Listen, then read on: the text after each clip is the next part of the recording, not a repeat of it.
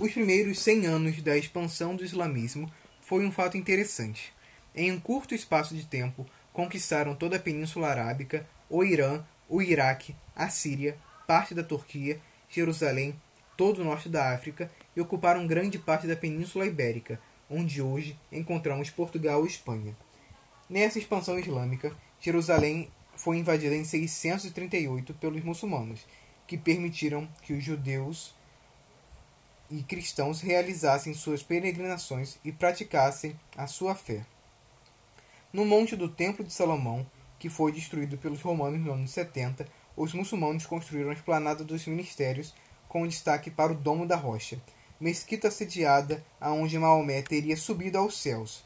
Esse domo é composto de ouro maciço e sobre ele colocaram a meia-lua, símbolo do califado muçulmano. Do primeiro templo de Salomão, quase nada resta. Porém, em Jerusalém, restam ainda parte da antiga sustentação do segundo templo que foi erguido na época próxima do nascimento de Cristo. Essa parede forma hoje o que chamamos de Muro das Lamentações, o segundo lugar mais sagrado para os judeus. A administração muçulmana de Jerusalém trouxe relativa paz à cidade, desde que judeus e cristãos pagassem mais impostos que os muçulmanos. Esse era o preço da tolerância.